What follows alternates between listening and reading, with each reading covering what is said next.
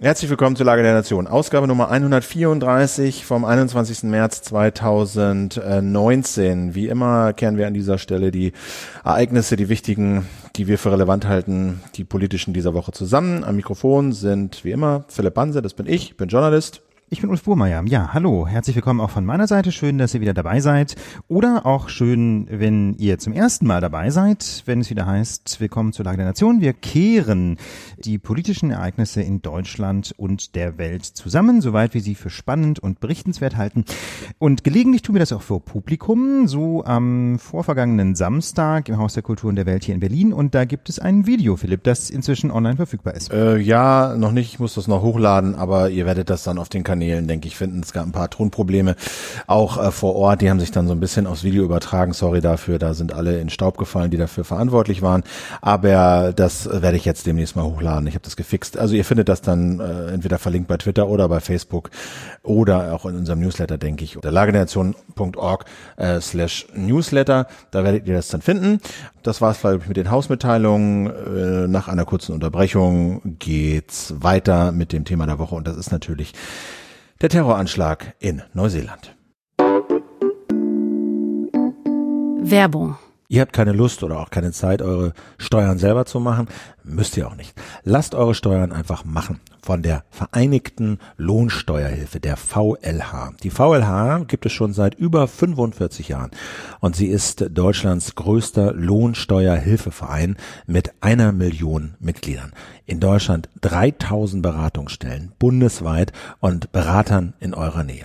Die VLH ist eine prima Alternative zum Steuerberater, wenn es um eure Einkommensteuererklärung geht, denn die Kosten sind sozial gestaffelt und von eurem Einkommen abhängig. Ihr müsst nur Mitglied werden.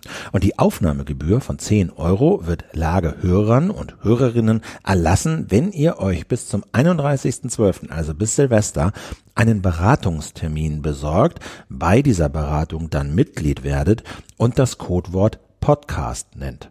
Weil die VLH gerade feiert, dass sie schon eine Million Mitglieder hat, könnt ihr auch etwas gewinnen, nämlich satte 2019 Euro. Wie das geht und was ihr dafür machen müsst, das findet ihr unter dankevlh.de. Also vergesst nicht, eure Steuer zu machen. Das lohnt sich, vor allem, wenn ihr sie über die VLH machen lässt. Schaut mal rein, alle Details unter dankevlh.de.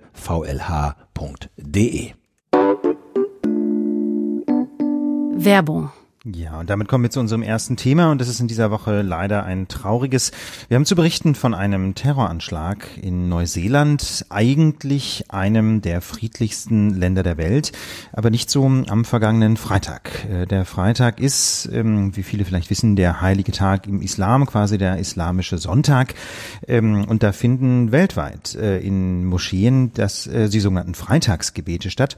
Und diesen heiligen Tag des Islam hat ein rechtsradikaler Terrorist zum Anlass genommen, in zwei neuseeländischen Moscheen insgesamt 50 Menschen zu erschießen und weitere 50 Menschen wurden zum Teil schwer verletzt. Der Täter war ein 28-jähriger Australier, dessen Namen wir ganz bewusst nicht nennen, waffennah, Sportschütze und rechtsradikal, ähm, im englischen Sprachraum nennt man das so schön White Supremacist. Also er denkt, ähm, Weiße seien irgendwie rassisch überlegen allen anderen Menschen auf der Welt. Und diese Tat ähm, hat das Land Neuseeland und die Welt natürlich schockiert.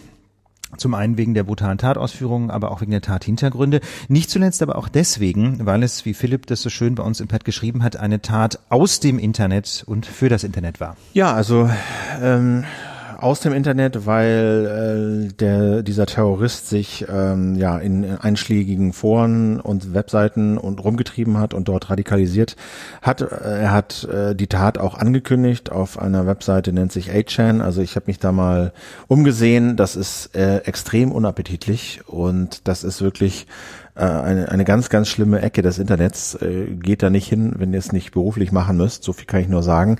Er hat also seine Tat dort angekündigt und diese Tat auch bei Facebook live gestreamt. Da haben 200 Leute ungefähr zugesehen und keiner hat's gemeldet, sagt Facebook. Äh, erst nach, irgendwie ein paar Minuten nach Ende des Livestreams, haben sich Leute gemeldet und gesagt, äh, was da offenbar äh, vor sich geht. Ähm, ja, also das Ganze hat natürlich neben dieser offensichtlichen offensichtlichen Tragik, äh, dass da jetzt 50 Leute erschossen wurden und dass es Angehörige, Familien gibt, die jetzt ihre ja, Schwestern, Frauen, Männer, Kinder zu Grabe getragen haben. Ja, das, das, das jüngste Opfer war zwei Jahre alt, Ja. ne? also ein Baby. Hm. So, Ja. ähm, daneben hat es natürlich noch so ein paar andere äh, erschreckende Facetten, nämlich genau, dass es A im Internet geboren wurde und zumindest äh, viele der Ideologien und so da daher stammen, dort verbreitet worden und dort äh, aufgenommen wurden und eben eben umgesetzt wurden, aber eben, dass diese Tat auch eindeutig an eine bestimmte Community im Internet gerichtet war. ne? Also er hat sozusagen ja am Anfang des Livestreams gesagt, subscribe to PewDiePie. PewDiePie ist so ein riesen YouTuber, äh, der drohte irgendwie von einem anderen YouTuber überholt zu werden, was die Abonnentenzahlen angeht. Und dann hat sich halt so ein Meme durchgesetzt, so ein im Internet so äh, help PewDiePie, subscribe seinen Kanal. Und die, auch in diesem Manifest, was er geschrieben hat, das ist, äh, das ist getränkt von Anspielungen an so Internet-Slang. Und das ist einfach diese Nachricht, Leute, ich bin einer von euch, ja, das ist an euch gerichtet und ich komme aus dem Internet und ich mache ein Video für das Internet. Ich schreibe ein Manifest für das Internet und es ist ganz klar darauf abgezielt im Internet zu verweilen, andere zu inspirieren und einen quasi wie so ein wie so ein, ein eine Rückspielung in diese Foren. Ja, und ich glaube, ähm, das äh, zeigt eben auch sehr deutlich, dass eben soziale Medien ein enormes Potenzial haben zu radikalisieren. Wir haben ja diese Phänomene, man kann sie Filterblasen nennen oder Echokammern, äh, auch schon oft diskutiert, ne, dass also ähm, sich äh, immer radikalere Meinungen auch dadurch bilden, dass man, dass die sozialen Medien eben Inhalte nicht einfach nur chronologisch anzeigen, ne, sondern sie priorisieren, sie entscheiden, welche Inhalte wir angezeigt bekommen und das tun sie danach, ähm, was sie so glauben, was wir besonders gerne sehen. Und wenn man eben immer radikale Inhalte klickt, dann glauben die äh, Medien nicht völlig zu Unrecht, dass man so drauf ist und zeigen immer mehr radikale Inhalte an. Und äh, das ist natürlich einfach wahnsinnig gefährlich, weil, weil dann so das Gefühl entsteht, ähm, die ganze Welt ticke so wie man selber, einfach Ja, wenn man solche Medien präsentiert bekommt. Und Aber es sind ja auch nicht nur die Radikalen. Also das ist ja sozusagen, was bei YouTube ja auch nachgewiesen wurde, ist, dass wenn du, sagen wir mal, relativ harmlose Videos dir anschaust, ja, dann ist der halt der Algorithmus so optimiert, dass du möglichst lange dran bleibst und du bleibst dran, wenn es irgendwie interessanter ist, was Neues gibt, ein bisschen was Extremeres. Und so ist es bei YouTube halt sehr einfach von relativ harmlosen Inhalten zu immer radikaleren Inhalten. Ja, genau, weil YouTube, das ist halt klar, weil die dann eben stärkere Emotionen hervorrufen und äh, das führt dann zu, zur Verweildauer und da kann man sich vorstellen, ähm, eine Plattform, die auf Werbung ausgerichtet ist, die möglichst viel Werbung anzeigen möchte, die möchte uns natürlich halten. Also mit anderen Worten, ähm, das, das Internet birgt eben da einfach große Gefahren, das kann man gar nicht anders sagen und ähm, Philipp, man sieht zugleich an, ähm, an diesem Vorfall, an diesem, an diesem Terroranschlag äh, in Neuseeland und auch quasi dem, was sich hinterher insbesondere auf Facebook und YouTube abgespielt hat, ähm, dass diese Unternehmen letztlich völlig überfordert sind Eigentlich von, schon, ja. von solchen Vorfällen. Also das wundert einen schon, wenn so ein Unternehmen wie YouTube, das glaube ich 10 Milliarden äh, Euro oder Dollar Gewinn im Jahr macht, dass die offensichtlich nicht wirklich in der Lage sind äh, zu verhindern, dass dieses Video, dieser Livestream und dann ja später ein aufgezeichnetes Video einfach immer wieder hochgeladen wird. Sie haben natürlich Upload-Filter, ja, über die wir nachher nochmal reden werden müssen, aber die kann man halt relativ leicht austricksen, indem man das Video irgendwie verändert, irgendwo einbettet, andere Anmoderation macht, Farbe verändert etc. pp. Also wenn man das Video modifiziert, dann wird das halt häufig von diesen Filtern nicht erkannt. Äh, YouTube hat dann irgendwann Das sollte man vielleicht dazu sagen. Ja. Also natürlich haben die Polizeibehörden äh, aus Neuseeland sofort bei Facebook und YouTube sich gemeldet und gesagt, hey, hallo, das kann ja nicht wahr sein. Ihr zeigt hier weiter ein Terrorvideo an. Äh, und da muss man natürlich sagen, das sagt schon der, der Begriff Terror. Ja, es geht Terroristen eben darum, Angst und Schrecken zu verbreiten. In diesem Fall Angst und Schrecken in der islamischen Community äh, zu verbreiten.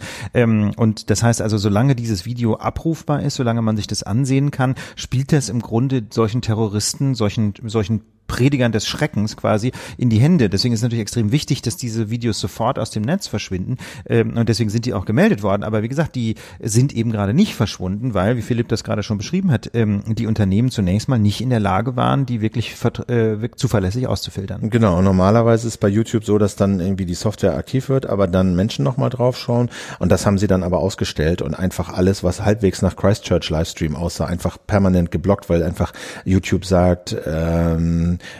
ähm, eine Neuveröffentlichung pro Sekunde zeitweise zu, ver Ja. zu verzeichnen. Das muss ich mir vorstellen. Ja, aber was sind das denn bitte für Menschen, die diesen, diesen, diesen Wahnsinn auch noch wieder hochladen? ne? Eine Neuveröffentlichung pro Sekunde bedeutet, irgendwo sitzt auf der Welt ein Mensch, der dieses Video meint, im Internet verbreiten zu müssen. Ja. Facebook, Facebook hat gesagt, in den ersten 24 Stunden nach dem Anschlag, Anschlag haben sie 1,2 Millionen Videos automatisiert gelöscht, noch bevor die Nutzer die Aufnahmen hochladen konnten. Insgesamt hat man äh, eineinhalb Millionen Videos gelöscht, sagt Follow. Das bedeutet, mindestens 300.000 Aufnahmen wurden erst nach der Veröffentlichung gesperrt. Ja, das Ja, das sind auch nur jene, die halt eben Facebook erkannt hat.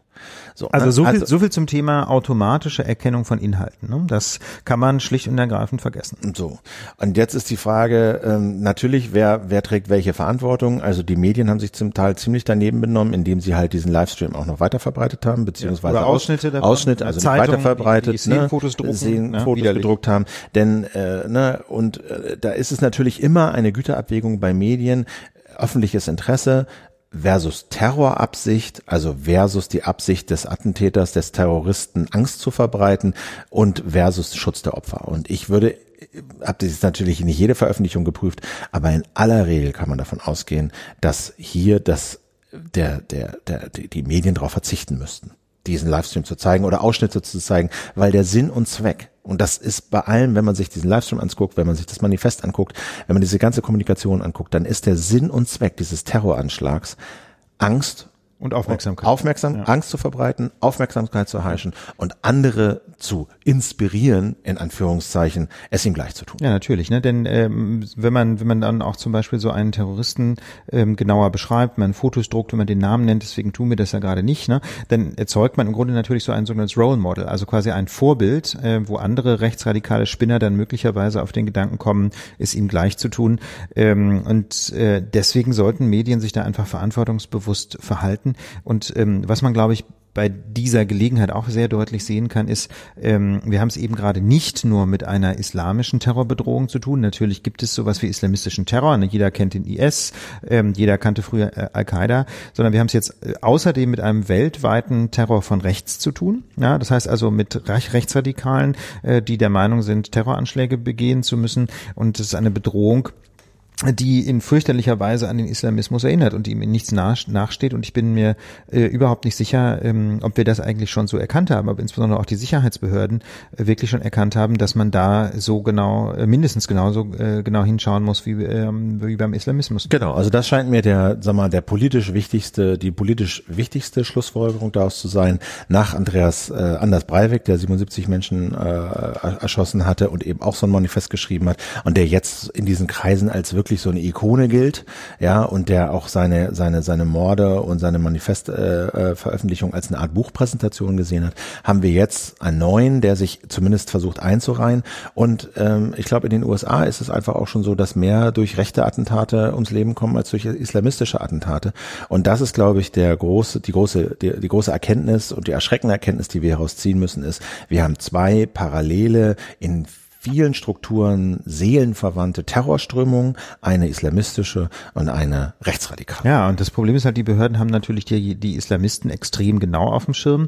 Ähm, aber ähm, jedenfalls in Deutschland kann man ja immer wieder beobachten, dass Rechtsradikale, Stichwort ähm, NSU, nicht diese rechtsradikale Terrorgruppe, die eben Menschen mit Migrations, äh, Migrationshintergrund ermordet hat, ähm, jahrelang, ähm, die, die sind einfach nicht, im, nicht auf dem Schirm. Ne? Das kriegen weder Polizei noch Verfassungsschutzbehörden wirklich mit oder bekamen es jedenfalls damals nicht mit. Und ähm, ich weiß nicht, ob das heute besser funktionieren würde. Man kann es im Grunde nur hoffen und ich hoffe doch sehr, ähm, dass diese Vorgänge in Neuseeland, äh, auch jetzt in deutschen Sicherheitsbehörden, nochmal ähm, zu einem Umdenken oder zu einem Aufwachen führen. Zumal sich diese beiden Lager offensichtlich anstacheln. Also auf der Waffe des Attentäters in Neuseeland stand für Berlin wahrscheinlich, man weiß es nicht. Ja, es ist ein bisschen schlecht zu lesen. Ne, wahrscheinlich ist natürlich der Anschlag in Berlin äh, am, am, am Breitscheidplatz gemeint, so im Sinne von äh, wir rächen Berlin. Ein IS-Sprecher hat auch schon für Rache aufgerufen, jetzt äh, nach diesem Anschlag in Neuseeland. Ist noch nicht ganz klar, ob das wirklich ein IS-Sprecher war. Aber die beiden Lager stacheln sich an. Und ich wollte nicht aus diesem Thema rausgehen, ohne auch nochmal darauf hinzuweisen, dass ihr alle, die ihr euch da im Internet bewegt, auch eine Verantwortung habt. Nämlich, die besteht, glaube ich, darin, dass wir diesen Attentätern keine Aufmerksamkeit schenken dürfen und wir müssen ihnen die Aufmerksamkeit entziehen. Und das bedeutet, ihr geht nicht zu 8chan, wenn ihr es nicht beruflich machen müsst, ihr schaut euch diese Videos nicht nicht an, ihr sucht nicht nach diesen Manifesten und ihr teilt sie schon gar nicht, ihr teilt keine Links zu diesen Videos und das, die Höchststrafe, die man halt, na mal so in der Kommunikation, nachdem die Tat jetzt passiert ist, diesen Terroristen angedeihen lassen kann, ist glaube ich nicht, dass sie äh, verhaftet und hoffentlich verurteilt werden. Verhaftet worden ist er ja. Ist er schon, ja. ne? Verurteilt noch nicht. Aber dass man ihnen die Aufmerksamkeit entzieht. Und ja. ähm, das ist letztlich die Droge, ne? Das ist die Droge und die Währung, ähm, mit der weshalb sie das machen. Handeln. Weshalb sie das machen. Genau. Und ähm, es gibt einen ganz guten Link, äh, den wir auch in den Shownotes äh, veröffentlichen. Das ist fairer-teilen.de. Da gibt's sieben sehr brauchbare Regeln, äh, die ihr beachten könnt und solltet, wenn ihr euch im Internet bewegt, wenn ihr Links teilt, wenn ihr Links postet.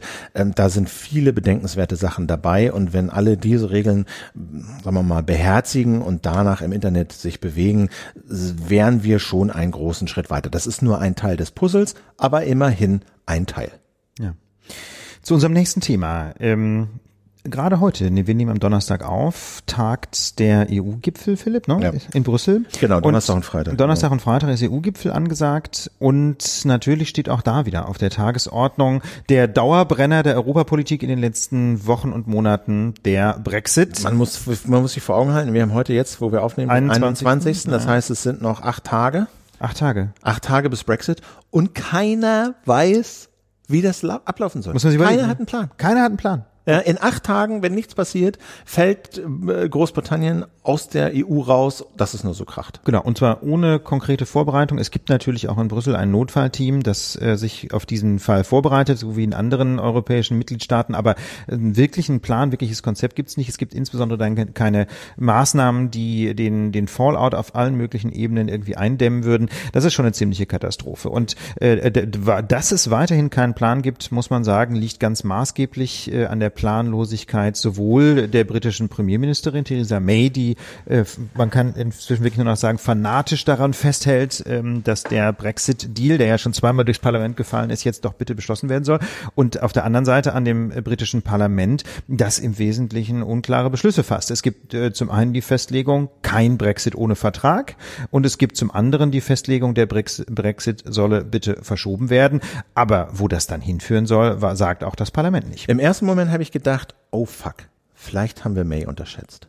Als sie nämlich kam und sagte, wir wollen abstimmen lassen über diesen Vertrag und ihr stimmt vorher ab, ihr wollt keine Verschiebung mhm. und wir lassen ein drittes Mal über diesen Vertrag abschieben, irgendwie eine Woche vor dem harten Moment, Brexit. Ihr wollt keine Verschiebung, haben Sie ja, nee, doch, nee, ihr wollt keinen Brexit. Ihr, ihr wollt keinen Brexit ohne Vertrag, ihr genau. wollt eine Verschiebung. Ja. Und wie ich lasse jetzt über diesen Vertrag ein drittes Mal abstimmen, irgendwie eine Woche vor Brexit. Ja. Und da so dachte kurz vor knapp, ne? Wo kurz vor knapp. Und da dachte ich kurz, da dachte ich kurz, auweia, vielleicht kommt die damit durch. Irgendwann Vielleicht, fallen die um. Irgendwann ja? fallen die um. Am letzten, letzt, bei der letzten Abstimmung waren es, glaube ich, irgendwie 75, gut 70 Stimmen, die ihr gefehlt haben. Vielleicht sagen sie am Ende alle, okay, jetzt ist es zu kurz vor knapp und wir haben keine Wahl und jetzt stimmen wir zu. Dann kam aber dieser von uns schon oft äh, zitierte Speaker um die Ecke. Ja, der quasi der, der Parlamentspräsident. So, ja. ne, der hat offensichtlich durchaus äh, ein bisschen Macht und sagte, ah, da gibt es eine Regel von vor 415 Jahren oder irgendwie sowas in der Regel, ja. wo äh, Jahrhunderte alt. Jahrhunderte alt, aus der hervorgeht, dass man nicht einfach ein drittes Mal oder beliebig oft über eine Vorlage abstimmen darf, ohne dass sie substanzielle Änderungen enthält. Damit war diese dritte Abstimmung über diesen Vertrag vom Tisch. Und zwar einfach, weil sie aus formalen Gründen gar nicht mehr zulässig genau. war. Also der Speaker hat nämlich gesagt, im Grunde kann man über eine solche Frage nur einmal abstimmen lassen. Die, schon die zweite Abstimmung sagte, hat er nur zugelassen, weil es zwischendurch ja so ein paar klärende Präzisierungen aus Brüssel gab, so ein paar genau. Versprechen, wie dieser Vertrag dann ausgelegt würde. Und jetzt aber ein drittes Mal einfach nur so nach dem Motto, steht der Tropfen höhlt den Stein. Das, äh, so der Speaker, ist, äh, ist nicht in Ordnung. Und ich muss ganz ehrlich sagen, im Ergebnis finde ich das sogar eine vernünftige Position. Ich meine, wo kommen wir denn dahin, wenn man einfach das Parlament Parlament so lange abstimmen lässt, äh, bis das Ergebnis einem in den Kram passt. passt so. Und das heißt, also äh, Theresa May hat einen äh, Brief nach Brüssel geschrieben und gesagt, bitte verschiebt den Brexit vom 29. März auf den 30. Juni. Und über diesen Antrag sozusagen, über diesen äh, Fristverlängerungsantrag müssen jetzt halt die 27 Staats- und Regierungschefs in Brüssel heute Abend, morgen, Oder morgen, morgen Freitag, entscheiden. Ja. und sie müssen einstimmig entscheiden. Sie müssen sozusagen einstimmig sagen, ja, wir verschieben das. Genau, das ist also äh, das ist dieser Automatismus des Artikel 50 des EU-Vertrages. Ne? Das ist also quasi die äh, die Regel in der Verfassung der Europäischen Union, wenn man so will, ähm, die den Austritt regelt. Ähm, Großbritannien hat vor knapp zwei Jahren eben den Austritt erklärt. Dann läuft eine Zwei-Jahresfrist, die äh, läuft jetzt am 29. März ab. Ähm, und diese Zwei-Jahresfrist bedeutet, Großbritannien tritt erstmal ohne Deal aus. Der Deal müsste separat beschlossen werden. Wenn das nicht passiert, tritt Großbritannien aus. Aber die Frist von zwei Jahren kann eben ein, äh, einstimmig, ohne natürlich die Stimme des austrittswilligen Mitgliedstaats, verlängert werden. Und diese Frage steht jetzt in Brüssel auf der Agenda. Genau. Die Frage ist, wird es denn zu einem solchen einstimmigen Ja zur Verschiebung kommen? Also es ist ein bisschen offen. Ne? Wir können, können ja jetzt so ein bisschen nur lesen, was da so bisher so an Meldungen kam. Und äh, momentan scheint es so zu sein, dass die EU sagt, die Kommission, aber auch äh, viele, sagen wir mal, führende ähm, Staats- und Regierungschefs sagen, nö, bis zum 30. Juni machen wir nicht. Allenfalls machen wir das bis zum 22. Mai. Hintergrund ist? Sind die EU-Wahlen, die am 23. bis 26. Mai stattfinden. Denn die Sorge ist, wenn wir den Austritt hinterher machen, dann müssten wir eigentlich die Briten mitwählen lassen. Dann haben wir eventuell, ähm, wenn es dann noch eine längere Fristverlängerung gibt, haben wir britische Abgeordnete im Parlament und wir müssen noch über zusätzlich, über irgendwie die Brexit-Modalitäten debattieren. Vielleicht ist dann auch die Wahl des Kommissionspräsidenten alles anfechtbar, weil dann Wird alles schwierig. weil es alles schwierig. Also da droht sozusagen ein totales Kuddelmuddel und es droht sozusagen dieses Chaos aus London überzuschwappen in die EU. Nicht Und, nur und die ist ja bislang stabil, das muss man ja, Ja. sagen. Ne? Die EU-Institutionen äh, funktionieren wunderbar. Auch die Abstimmung zwischen den EU-Staaten in diesem ganzen Brexit-Thema funktioniert bislang wirklich vorbildlich. Also das muss man ja sehen. Es gab, ähm, als vor etwa zwei Jahren eben ähm, die, der Austritt erklärt wurde, als vor fast drei Jahren die Volksabstimmung über den Brexit stattfand, haben sich ja auch sehr viele Angst gemacht, ähm, Sorgen gemacht, dass das jetzt quasi zum Auseinanderbrechen der EU von innen Ja. führen würde. Ne? Dass Genau. also, äh, keine Ahnung, Interessenwidersprüche dazu führen würden, dass sich die EU selber blockiert. Das passiert überhaupt nicht. Die EU spricht, wie ich persönlich finde, in bemerkenswerter Weise mit einer Stimme.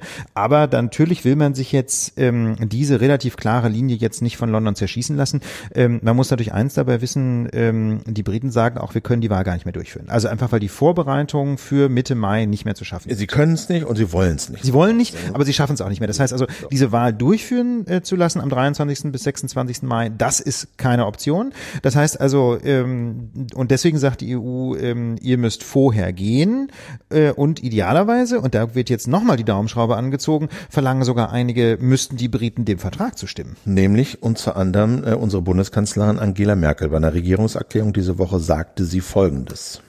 Diesem Wunsch können wir im Grundsatz entsprechen, wenn wir in der nächsten Woche ein positives Votum zu den Austrittsdokumenten im britischen Parlament bekommen würden. Allerdings müssen wir beim konkreten Datum, 30.06., darauf achten, dass wir am, im Mai, Ende Mai die europäischen Wahlen haben. Das heißt, die Zukunft und die Rechtmäßigkeit der Europawahl muss berücksichtigt werden. Aber über eine kurze Verlängerung kann man dann sicherlich positiv reden. Das heißt also momentan sieht es so aus, Verlängerung wird es geben, aber nur, wenn die Briten diesem Vertrag vorher noch zustimmen. Nicht irgendwie nach der Verlängerung, sondern vorher. Was natürlich ehrlich gesagt schon ein enormer Stressfaktor ist, weil die Briten ja das Riesenproblem haben. Wir haben es eben gehört, dass der Speaker der Meinung ist, so eine Abstimmung ist gar nicht Das müsste ja nächste Woche stattfinden. Ja klar. Das müsste also, also das Montag, Dienstag, Mittwoch, irgendwann müsste das stattfinden. Dann müssen die nochmal über diesen Vertrag abstimmen. Ein drittes Mal. Mhm. Ohne, dass der wirklich signifikante Veränderungen. Ich meine, vielleicht machen sie ja morgen irgendwie noch welche Vorschläge, mit der dann May nach Hause fahren kann oder die sie sich abholen kann, Mhm. äh, der dann den Vertrag nochmal leicht verändert, sodass er nochmal zur, zur Abstimmung vorgelegt werden kann und dann, so Gott weiß, irgendwie äh, eine, eine Zustimmung findet. Aber sehr wahrscheinlich irgendwie klingt das nicht. Ja, das muss man sehen. Es ist, man merkt einfach an diesem ganzen Prozedere, dass niemand so richtig das Ruder in der Hand hat. Ne? Alle schlingern irgendwie so dahin, alle tapsen so von einem Feld zum nächsten. Und was, was mich bei dem Ganzen am allermeisten stört, ist, ähm, äh, ist, dass niemand mehr darauf hinarbeitet, ähm, diesen Deal möglicherweise nochmal zu einer Volksabstimmung zu stellen in Großbritannien. Ne? Denn ich meine, das wäre ja eine Möglichkeit, diesen ganzen Brexit-Wahnsinn möglicherweise noch äh, zu verhindern. Wir haben das ja in der, in der Lage immer wieder skizziert, dieses Szenario. Ähm, das war ja zeitweilig auch durchaus mal auf der Agenda, zum Beispiel auch von Jeremy Corbyn, dem Oppositionsführer im ähm, Unterhaus in London. Das scheint jetzt aber völlig nicht vom Tisch zusammen. Genau, also es wäre auch möglich, dass sie nächste Woche einfach abstimmen. Es gibt ja nochmal so eine, so eine, so eine, äh, sag mal, die Möglichkeit des Parlaments, nochmal eigene Vorgaben und sowas zu machen. Da könnten sie ja durchaus sagen, wir beschließen eine Abstimmung über diesen Vertrag. Genau. Und der, die wird dann irgendwie, keine Ahnung, möglichst noch vor den Parlamentswahlen, vor den, vor den Europawahlen. Schafft man ja auch nicht mehr. Aber jedenfalls im Sommer. Äh, ja. So, ne? Okay, so, ne? Das machen wir. Dann, dann könnte man sich da sicherlich noch irgendwie drumherum lavieren, dass man das irgendwie noch hinkriegt. Aber nicht, das scheint nicht der Fall zu sein. Und auch diese Möglichkeit, wir treten, wir machen einen Exit aus dem Brexit. Das ist ja auch noch möglich, dass sie einfach sagen, wir ziehen diesen Artikel 50 zurück und wir bleiben in der EU. Dann gibt's das könnten Sie ja sogar einseitig. Ne? Genau. Das ist ja, das, genau, wäre, das, können, ist ja Sie, quasi, das können Sie nächste Woche beschließen. Das können Sie beschließen. Das können Sie jederzeit tun. Theoretisch müsste das die Regierung, aber da haben wir ja in der Lage schon verschiedentlich ja. darauf hingewiesen. Ähm, da gibt es eben diese Möglichkeit auch an der Regierung vorbei mit so einem mit so einem Appeal to the Queen oder so ähnlich heißt das, also einer direkten Anrufung der Königin an der Regierung vorbei außenpolitisch bindende Erklärung abzugeben. Also das könnte das Parlament auch noch tun. Das sind so die beiden die beiden aus meiner Sicht jedenfalls viel konstruktiveren Lösungen. Ja, Brexit-Prozess canceln und in Ruhe drüber nachdenken, dann äh, ist jedenfalls der Zeitdruck raus. Oder eben zu sagen, wir beschließen ein Referendum und beantragen dann in Brüssel eine Verschiebung ähm, bis zu diesem Referendumstermin, meinetwegen Mitte Juni Referendum und dann bis 30.06. Und da würde ich mal davon ausgehen, trotz dieser ganzen Unzuträglichkeit mit der Europawahl würde dann in Brüssel ja niemand sagen, nö, ihr müsst jetzt aussteigen. aussteigen ne? Und. Jean-Claude Juncker hat auch schon gesagt, wir werden Kommissionspräsident, Kommissionspräsident, ja. wir werden wahrscheinlich nächste Woche nochmal einen Gipfel haben, um über das zu beraten, was immer das Parlament Anfang Mitte nächster Woche dort beschließt oder was May da durchprügelt. Es ist wirklich völlig offen. Was Und für ein Wahnsinn. Was für ein Wahnsinn. Und ich würde mittlerweile sagen, also diese Aussicht, dass wir uns noch irgendwie ein Jahr oder womöglich länger mit dieser Debatte beschäftigen, ohne dass es irgendeine Art von Aussicht auf, auf das gibt's eigentlich nicht. Und Nein, ich würde sagen, richtig, ja. also wenn die Briten nicht in der Lage sind, in diesen zwei Jahren einen irgendwie gearteten konstruktiven Vorschlag zu machen, der ihren in ihrem Parlament eine Mehrheit findet, der in der EU eine Mehrheit findet, dann müssen und, sie ja, und der und, und der auch diese ganzen äh, wirklich schwierigen Fragen beantwortet, wie zum Beispiel der Status Nordirlands aussehen so, soll. Ne? Stichwort ja. grüne Grenze zwischen der Republik Irland und Nordirland. Wenn ja. sie dazu nicht in der Lage sind, dann müssen sie eben raus. Da bin ich für ein entweder müssen sie hart raus oder man muss diesen ganzen Brexit canceln. Also genau. Also aber sie haben es in der Hand. Sie können ja. diesen Brexit einseitig canceln ja. oder sie können den Vertrag zustimmen oder sie müssen eben raus. Also das ist ja ehrlich gesagt meine Hoffnung. Ähm, äh, bislang äh, gibt es da, soweit ich das überblicke, keine Initiative in London oder jedenfalls keine breite Initiative, keine bislang irgendwie erfolgversprechende. Aber das ist meine persönliche Hoffnung, ähm, dass dieser Zeitdruck ähm, im Londoner Unterhaus einfach dazu führt, dass es eine, sich eine Mehrheit findet, zu sagen, wir stoppen diesen ganzen Prozess, denken nochmal in Ruhe drüber nach und legen beispielsweise den Brexit-Vertrag, ohne dass die Zeitbombe Artikel 50 tickt, äh, dem britischen Volk nochmal zur Abstimmung vor. Denn ganz ehrlich, ähm, wenn tatsächlich die Lage so ist, dass äh, der Speaker bei seiner Meinung bleibt und sagt, diesen Brexit-Deal könnt ihr gar nicht mehr abstimmen, dann bleibt ja im Grunde keine alte, äh, andere Möglichkeit mehr, als den zu einer Volksabstimmung zu stellen. Na, es sei denn, die EU macht jetzt heute Morgen da irgendwie noch einen Vorschlag, den man irgendwie an diesen Vertrag noch ranhängen Ach so, so dass der Speaker sagen könnte, so, ist was ist, Neues. Ist was ein bisschen was Neues. Ihr ja. könnt noch mal drüber abstimmen. Ja. So, aber wenn Sie, wenn Sie auch das dann nicht wollen, ja, dann würde ich sagen, lieber äh, Ende mit Schrecken als Schrecken ohne Ende. Dann sind sie eben raus. Ja, also da, da tue ich mich noch ein bisschen schwer damit. Aber jedenfalls kann man einfach nur hoffen, dass da so langsam aber sicher sowas wie, wie politische Vernunft einkehrt oder wenigstens sowas wie Gestaltungswille. Also letztlich ja egal, ob man jetzt für einen harten Brexit ist, für einen Brexit mit Deal oder für einen Remain, ja. Ist ja völlig egal, was man politisch für richtig hält. Aber jedenfalls so ein Schlingerkurs kann es nicht sein. Wir halten jedenfalls mal im Hinterkopf fest ähm, für den Rest der Sendung. Ähm, wir haben hier so eine kleine Kollision ja, zwischen einerseits einer direktdemokratischen Entscheidung, Referendum über den Brexit auf der einen Seite und der Umsetzung dieses Referendumsergebnisses durch das Parlament in London. Äh, denn über diese Probleme werden wir in der späteren Sendung noch sprechen. Wir wollen uns noch mal kurz, aber auf bizarre Art und Weise dieser Urheberrechtsreform auf EU-Ebene widmen. Da rückt ja. ja. die Abstimmung im Parlament immer näher und näher. Genau, die kommt Der, ja auch Ende des Monats. Ende des Monats. Ja. Äh, der Protest äh, schwillt an. Die Demonstration äh, nächste, wann kommt noch? Am Samstag. Äh, am Samstag Übermorgen. ist eine ja. Demonstration. Da müsst ihr natürlich alle hingehen. Ein, nicht nur eine. Da ist also europaweit, europaweit Dutzende von genau, Demonstrationen. Genau, Dutzende von Demonstrationen gegen geht hin und man kann, deswegen gehen wir da jetzt nochmal drauf ein, diese Woche feststellen, dass dieser Druck auch an Parlamentariern und politischen Parteien nicht spurlos vorübergeht. Das kann man sagen. Die Also, diese Richtlinie für eigentlich eine super Idee halten. Ja, also man kann man kann nämlich sagen, dass äh, dieser dieser Druck auch deswegen steigt, weil äh, zum Beispiel ja heute am Donnerstag, dem 21. März, die deutsche Wikipedia komplett offline ist. Also wer heute wikipedia.de aufruft, der sieht nur eine schwarze Seite mit einem Aufruf und wir zitieren das mal auszugsweise, weil es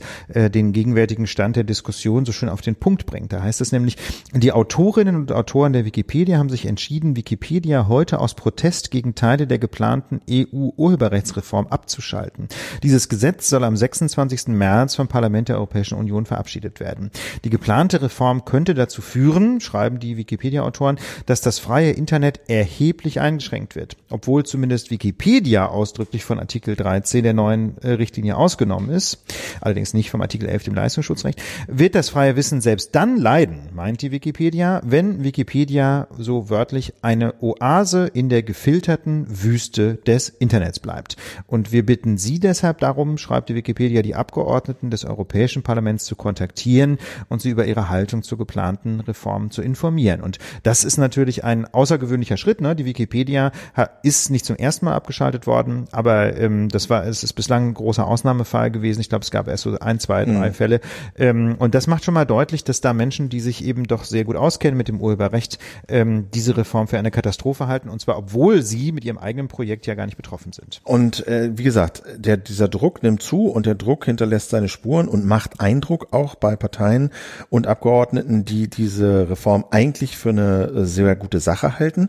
Und das äh, hat bei der CDU aber, sagen wir mal, kein sehr konstruktive Form angenommen, sondern zu einem wirklich bizarren Vorschlag geführt hat. Ja, die CDU-CSU leistet sich da also einen ganz interessanten Salto in Sachen Artikel 13. Artikel 13 ist diese, diese Norm in der geplanten Richtlinie, die eben äh, de, De facto, facto, ja. de facto dazu führen wird, ähm, dass Internetseiten verpflichtet werden, alle hochgeladenen Inhalte auf mögliche Verletzungen von Urheberrechten zu filtern. Und Also Uploadfilter. Genau, also die Union sagt ja bisher alles Quatsch, es wird keine Uploadfilter geben, die stehen ja nicht drin im Artikel 13. Ne? Und äh, alle anderen Internetexperten sagen, doch, genau dazu wird es führen, weil ein Filtern von Hand gar nicht möglich ist. Und wie das in der Praxis ausschaut, sieht man zum Beispiel eben an diesem Video von Christchurch. Gut, und nun stellt die Union allerdings ein Papier vor in, den, äh, in der vergangenen Woche, das auf deutscher, nationaler Ebene genau diese Upload-Filter verhindern soll, die ja eigentlich gar nicht kommen, angeblich, wenn man der CDU glauben darf, äh, auf Grundlage von Artikel 13. Das heißt, dieselbe Partei,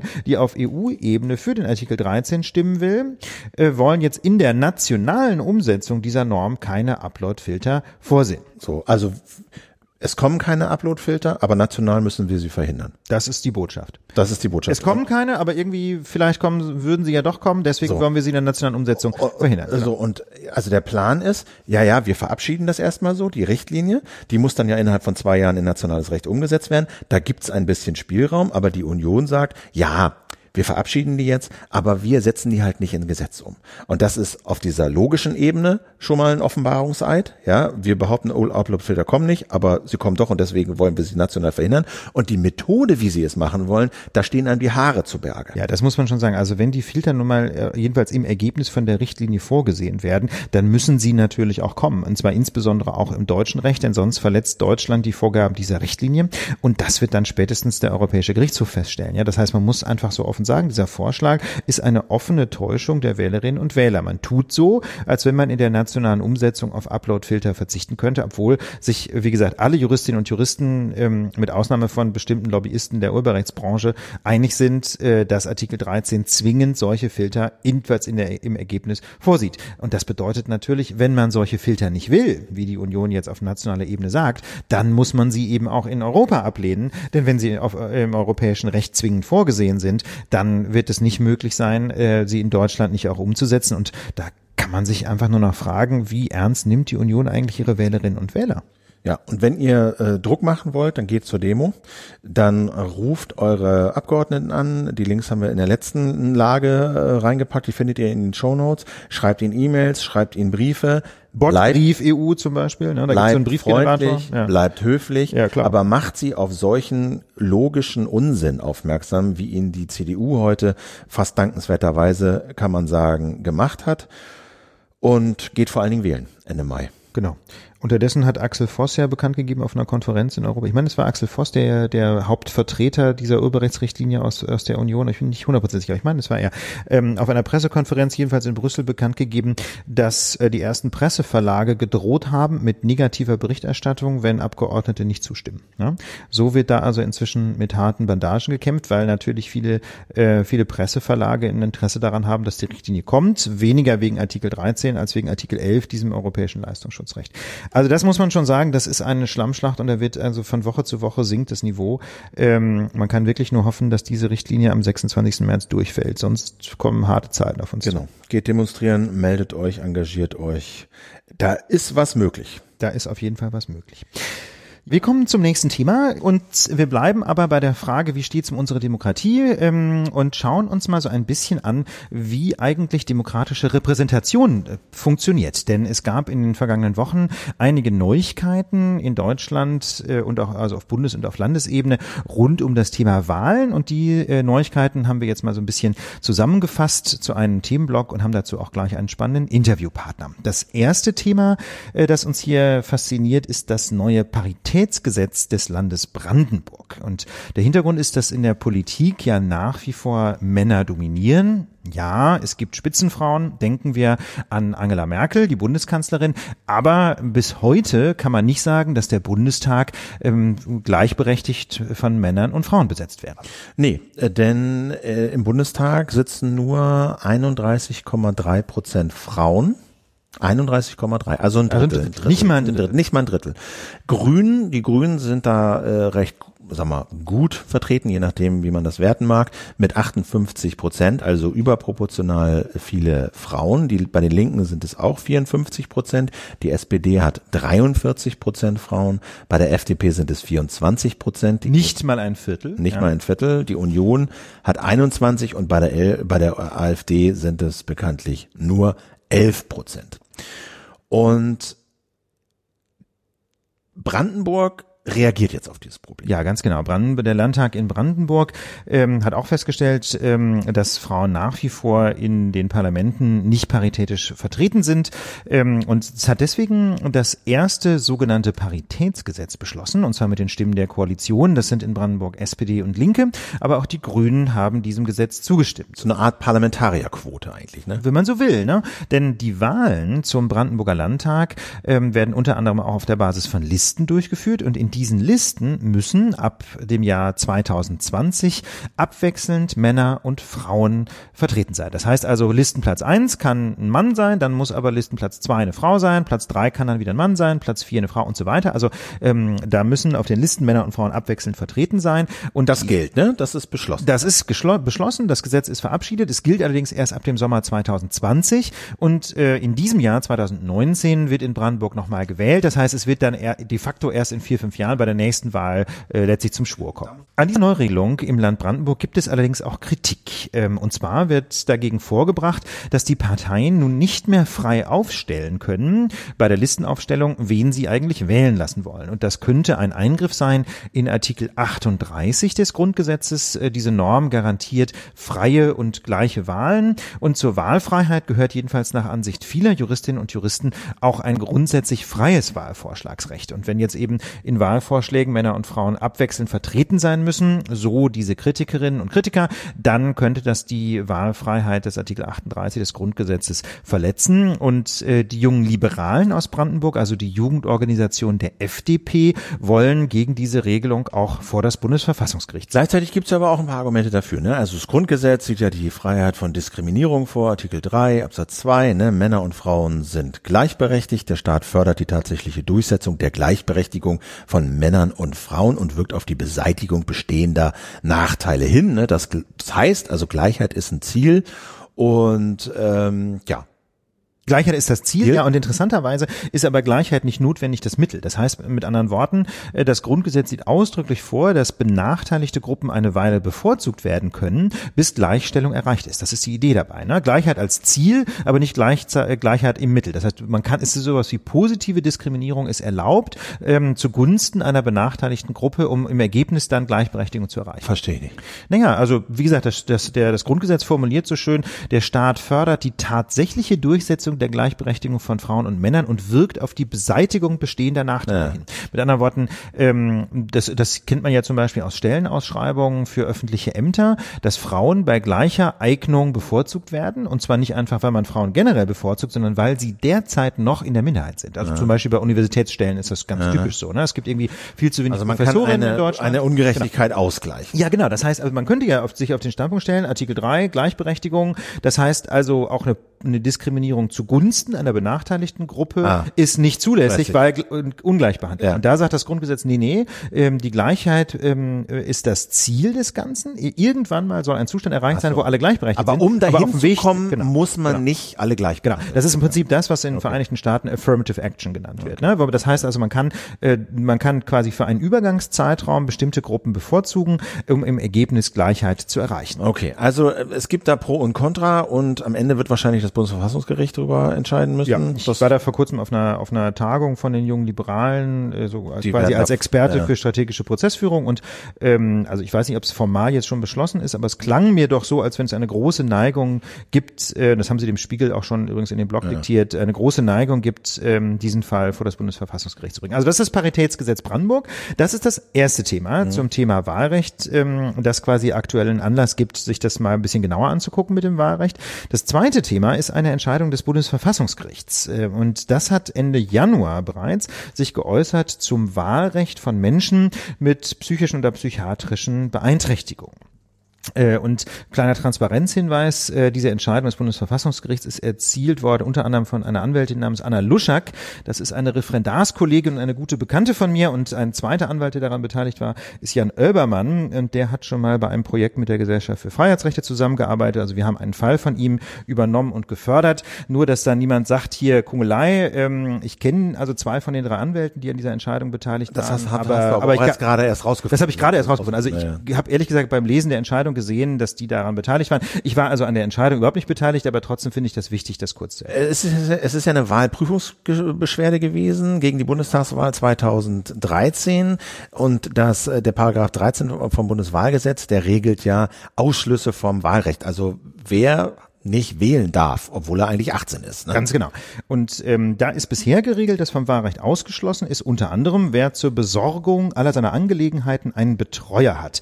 Ähm, ganz kurz mal, was bedeutet das eigentlich mit dem Betreuer? Also vielleicht ältere Semester erinnern sich noch daran, dass es früher Menschen gab, die entmündigt worden waren. Da haben also quasi Gerichte ähm, entschieden, der ist äh, psychisch beeinträchtigt und kann seine Dinge nicht Kriegt regeln. Dann, und der wurde dann entmündigt, so hieß das früher mal. Und heute läuft das so, äh, dass diese Menschen ähm, nicht, äh, nicht entmündigt werden, sondern sie bekommen einen Betreuer. Das ist also ein Mensch, ein Mann oder eine Frau, ähm, der die Aufgabe hat, ähm, quasi die Rechtsgeschäfte dieses Menschen wahrzunehmen. Und Einzukaufen, Verträge abzuschließen. vor, allem, es geht vor allem darum, Verträge abzuschließen, ne? dass da, keine Ahnung, Mietvertrag abschließen und solche Dinge.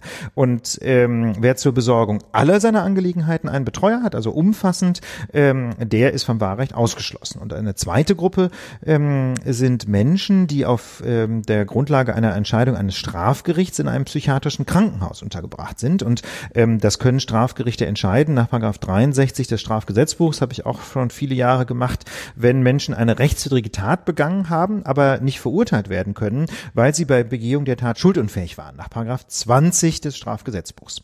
Ja, das heißt also, wer ähm, zum Beispiel total sturzbetrunken war. Ja, es kommt selten vor, dass man so betrunken ist, dass Paragraph 20 des Strafgesetzbuchs einschlägig ist, aber wenn man unfassbar betrunken ist, ähm, dann äh, ist man schuldunfähig und wenn man, wenn aber, wenn es ein anderer Fall ist, ähm, wo das zum Beispiel auf einem psychiatrischen Defekt beruht, auf einer psychiatrischen Erkrankung, ähm, dann kann man möglicherweise, und wenn man deswegen für die Allgemeinheit gefährlich ist, dann kann man in einem psychiatrischen Krankenhaus untergebracht werden, wie gesagt, nach 63 StGB und, ähm, und solche Fälle, Die äh, dürfen nicht wählen. Dürfen auch nicht, Nicht wählen. Das sind wählen, die genau. zwei Gruppen, die Und Betreuten und die im psychiatrischen Krankenhaus. So, und das Bundesverfassungsgericht hat jetzt aber gesagt, das geht so nicht. Genau. Das ist eine, wirklich ein sehr interessanter Beschluss, weil das Gericht sich auch nochmal äußert dazu, was eigentlich so ein Wahlakt ähm, leisten muss. Und da sagt das Bundesverfassungsgericht, ähm, er soll eine integrierende Wirkung haben, ja, und das gehe nur auf der Basis freier und offener Kommunikation zwischen Regierenden und den Regierten. Ja, das heißt also, es geht hier irgendwie mal ausnahmsweise nicht so richtig um die Meinungsbildung, also kann man eine, sich eine Meinung bilden über die Wahl. Das ist ist also nicht das, nicht das Entscheidende, interessanterweise in dieser Entscheidung, sondern es soll hier gehen um die Kommunikation zwischen Regierenden und Regierten. Das führt dann im Ergebnis sicher auch zu einer Meinungsbildung der politischen, aber ähm, das, das Gericht stellt hier immer ab auf diesen Begriff der Kommunikation. Und, und, und weil diese Kommunikation ja. so wichtig ist, äh, kann ein Ausschluss vom Wahlrecht schon gerechtfertigt sein, wenn bei einer bestimmten Personengruppe davon auszugehen ist, dass diese Möglichkeit zur Teilnahme an der Kommunikation zwischen Volk und Regierung nicht in hinreichendem Umfang besteht. Und das Gericht sagt jetzt, ähm, dass diese Regelung zu diesem Betreuten, also zu den Betreuten erstmal, ja, ja. verfassungswidrig ist und neu geregelt werden muss. Genau. Und zwar das, äh, und das Gericht sagt hier in Bezug auf die Betreuten, also die Menschen, die Betreuer haben, ähm, es kann zwar gerechtfertigt sein, Menschen auszuschließen, wenn sie sich eben kein Urteil mehr bilden können, aber ob jemand einen Betreuer hat oder nicht, ist das falsche Kriterium für diese Möglichkeit der Teilnahme an dem, an diesem Kommunikations. Geht um diesen Kommunikationsprozess. Genau. genau. Das Gericht sagt nämlich einfach, naja, einen Betreuer bekommt man nur, wenn es erforderlich ist, aber viele Menschen brauchen den gar nicht, weil sie zum Beispiel von ihrer Familie betreut werden. Und außerdem geht es bei dem Betreuer Freuen ja auch nicht um den Kommunikationsprozess zwischen Regierung und Volk. Das ist gar keine politische Frage, sondern es geht eben vor allem um zivilrechtliche Fragen. Okay, also dies muss neu geregelt werden, aber genau. der Ausschluss von Menschen, die vom Strafgericht in ein psychiatrisches Krankenhaus geschickt wurden, das ist, muss nicht neu geregelt werden, sondern das ist einfach nichtig. Genau, das ist also quasi schon jetzt äh, mit, äh, da haben Entscheidungen des Bundesverfassungsgerichts haben ja Sofort, Gesetzeskraft, genau. ne? äh, wenn sie, wenn sie im Bundesgesetzblatt veröffentlicht sind und da steht, äh, da sagt das Gericht so schön, naja, ob jemand beim Tatzeitpunkt schuldunfähig war, ja, also wo er eine rechtswidrige Tat begangen hat, ähm, und wegen derer er nicht verurteilt werden kann, das sagt nichts darüber aus, ob jemand heute noch möglicherweise viele Jahre später in der Lage ist, sich aktuell eine politische Meinung zu bilden oder an diesem Kommunikationsprozess teilzunehmen. Mit anderen Worten, der Gesetzgeber hat im Grunde bei beiden Personengruppen, Betreuten und den Menschen im psychiatrischen Krankenhaus, einfach ähm, die falschen Kriterien äh, angewendet. Ne? Hat sich so ein bisschen leicht gemacht äh, und hat da Menschen vom Wahlrecht ausgeschlossen, ähm, die man hätte nicht notwendig hätte ausschließen müssen. Und so einfach funktioniert das nicht. Genau. Und um äh, ein paar dieser Fragen, also die ja da aufgeworfen werden, ja, wer darf eigentlich wählen, wer darf eigentlich vom Wahlrecht ausgeschlossen werden, aber auch so ein paar größere Fragen, die damit zusammenhängen. Warum haben wir eigentlich keine direkte Demokratie? Warum, was ist eigentlich so die Idee unserer, unserer repräsentativen Demokratie und der Wahlen, die wir hier veranstalten? Haben wir schon länger an einem äh, sehr renommierten Experten äh, rumgegraben, würde ich mal sagen. Und äh, heute Abend hat es geklappt. Und genau. wir haben für ein Interview gewonnen äh, Christoph Möllers. Er ist Professor für öffentliches Recht an der Humboldt-Universität Berlin und äh, momentan Permanent Fellow am Wissenschaftskolleg in Berlin und einer der ja, ausgewiesensten renommiertesten Experten für, für Verfassungsrecht in der Bundesrepublik Deutschland. Hallo, Herr Möllers. Guten Abend. Ähm, Herr Professor Mörs, es gibt ja keine direkte Demokratie auf Bundesebene, anders als etwa in der Schweiz. Das heißt also, wir bekommen keine Gesetze zur Volksabstimmung vorgelegt, sondern wir wählen den Bundestag und nehmen darüber Einfluss auf die politischen Entscheidungen in Deutschland. Wir nennen das eine repräsentative Demokratie. Was ist denn eigentlich die Idee hinter dieser Repräsentation? Na, die Idee ist eigentlich, dass man sagen, einerseits allen eine gleiche Beteiligungschance am politischen Prozess gibt, aber dass man andererseits auch einen eigenen politischen Prozess kreiert, der also sagen nicht einfach so ungepuffert zur Entscheidung führt, sondern der nochmal selbstständig darüber sagen, reflektieren kann, nachdenken kann, debattieren kann, was die richtigen politischen Entscheidungen sind. Also man denkt sich eigentlich, man muss auch irgendwie den politischen Prozess ausdifferenzieren und auch professionalisieren um dann sozusagen zu Ergebnissen zu kommen, die dann auch für alle erträglich und verträglich sind. Welche Anforderungen gibt es denn, damit diese Repräsentation funktioniert und diese Idee ausfüllen kann? Also grundsätzlich ist die Anforderung in der Demokratie halt erstmal sie, dass die repräsentative, also die demokratische Gleichheit der Wahlberechtigten gewährleistet sind. Und da gibt es natürlich wahnsinnig viele verschiedene Möglichkeiten, das zu organisieren. Und, ähm, und repräsentativ wird das Ganze dann im Prinzip erstmal noch dadurch, dass ein Körper, eine Körperschaft, im Fall ein Parlament geschaffen wird, das eigenständig entscheiden kann. Wir würden wahrscheinlich unserem Verständnis nach auch sagen, repräsentative Demokratie heißt eigentlich auch sowas wie freies Mandat. Also, dass tatsächlich die Leute, die da gewählt wurden, um die Entscheidungen zu treffen, dann auch im Grunde frei sind, so zu entscheiden, wie sie es für richtig halten und sich dann nicht mehr, jedenfalls förmlich nicht mehr irgendwie abhängig zu machen von dem, was man vielleicht unterstellt, die Wählerinnen und Wähler wollen würden. Also wäre auch sowas wie Fraktionszwang eigentlich nicht in Ordnung? Na, Fraktionszwang ist deswegen eigentlich kein Problem mit der Freiheit des Mandats, weil ähm, den Abgeordneten ja nicht die Möglichkeit ge ge ge genommen wird, anders zu entscheiden. Nicht? Weil sie kriegen da politischen Druck, aber Druck kriegen sie ja eigentlich immer. Also Druck kriegen sie sonst vielleicht von der Öffentlichkeit, von Medien, von sonst wem. Der Witz am freien Mandat ist, dass man sagt, naja, ihr seid von allen Seiten werdet ihr bedrängt. Niemand kann euch zwingen, aber dafür könnt ihr euch auch nicht auf den Druck berufen, sondern ihr müsst immer im Grunde euch damit abfinden, dass was immer ihr macht, ist eure eigene Entscheidung äh, bleibt und ihr dafür auch Verantwortung übernehmen müsst. Der Bundestag soll ja nun, äh, nach dem, was Sie auch gesagt haben, die Bevölkerung repräsentieren. Die Bevölkerung in Deutschland besteht zu über 50 Prozent aus Frauen, allerdings der Bundestag nur zu etwa 30 Prozent aus Frauen. Das heißt also, jedenfalls rein zahlenmäßig könnte man sich die Frage stellen, ob das mit der Repräsentation so richtig funktioniert. Und das Land Brandenburg hat ähm, aus diesem Grund vor kurzem ein sogenanntes Paritätsgesetz erlassen. Es möchte also die, ähm, den Anteil der Frauen im Landtag in Potsdam dadurch steigern, dass die Parteien in Zukunft Listen aufstellen, stellen müssen, die abwechselnd mit Männern und Frauen besetzt sind. Das heißt also meinetwegen Listenplatz eins ein Mann, dann muss Platz zwei eine Frau sein. Auf der anderen Seite wird das jetzt dadurch kritisiert, dass man sagt, ähm, oder auf der Grundlage kritisiert, dass man sagt, äh, das greife in die Rechte der Parteien ein, ähm, doch frei zu entscheiden, wie sie ihre Listen aufstellen. Was halten Sie denn von diesem Paritätsgesetz oder von der Kritik an diesem Gesetz? Also ich glaube, es ist erstmal wichtig zu sehen, dass Repräsentation was anderes ist als Abbildung. Ne? Also ein repräsentatives Parlament ist ein Parlament, das politisch entscheiden kann auf Grundlage einer Wahlentscheidung der Bürgerinnen und Bürger, aber es ist jetzt nicht wie die Bürgerinnen und Bürger. Es ist sozusagen, es muss auch nicht ähnlich sein, sondern es muss eigentlich eine eigene Form der, der Logik entwickeln. Deswegen sind Parteien halt so wichtig. Parteien sind halt gewisserweise Vereine, die nur für Politik gemacht sind und die deswegen im Grunde zwischen der Gesellschaft und diesem staatlich-politischen Organisationsrepräsentationsmodus im Grunde vermitteln. Also deswegen ist die Intuition zu sagen, naja, da sind so viele drin ähm, und die müssen jetzt auch im Parlament sitzen, nicht unbedingt zwingen. Man könnte mal sagen, also ein Parlament muss nicht aussehen wie die Bevölkerung. Das wird erst dann zum Problem, wenn die Wählerinnen und Wähler selber sagen, naja, aber irgendwie fühlen wir uns darin nicht repräsentiert. Es kann sein, dass die anders aussehen müssen als wir, aber wir haben den Eindruck, ähm, dass wir das so nicht sein können. Und dann kann man darüber nachdenken, ob man bestimmte Formen von Gruppenrepräsentation mit der politischen Repräsentation kombiniert. Also das würden Sie sagen, ist in Brandenburg legitimerweise passiert? Naja, ich würde sagen, das ist eine legitime politische Überlegung, die man haben muss. Und dann muss man nochmal verfassungsrechtlich nachgucken. Und verfassungsrechtlich in der Tat ist das anspruchsvoll. Man wird sagen, das ist ein Eingriff in die Parteifreiheit, das ist vielleicht auch ein Eingriff sogar in die Wahlfreiheit der Wählerinnen und Wähler. Ähm, und insofern muss man schauen, kann man das sozusagen mit einem einfachen Gesetz machen, müsste man wirklich die Verfassung ändern. Ich würde vermuten, man müsste das äh, Grundgesetz dafür ändern. Ähm, um wenn dann man sowas auf Bundesebene machen Wenn man das auf Bundesebene machen würde, beziehungsweise die brandenburgische Verfassung, wenn man das auf Landesebene machen würde. Ich glaube, generell ist das nicht keine ganz falsche Idee mit Blick gerade auf die Geschlechtergleichheit, weil die ja so ein paar Eigenheiten hat. Das erste ist, dass Männer und Frauen halt gleich viele sind. Das ist halt bei ganz vielen anderen Gruppenidentitäten nicht so klar zu ermitteln.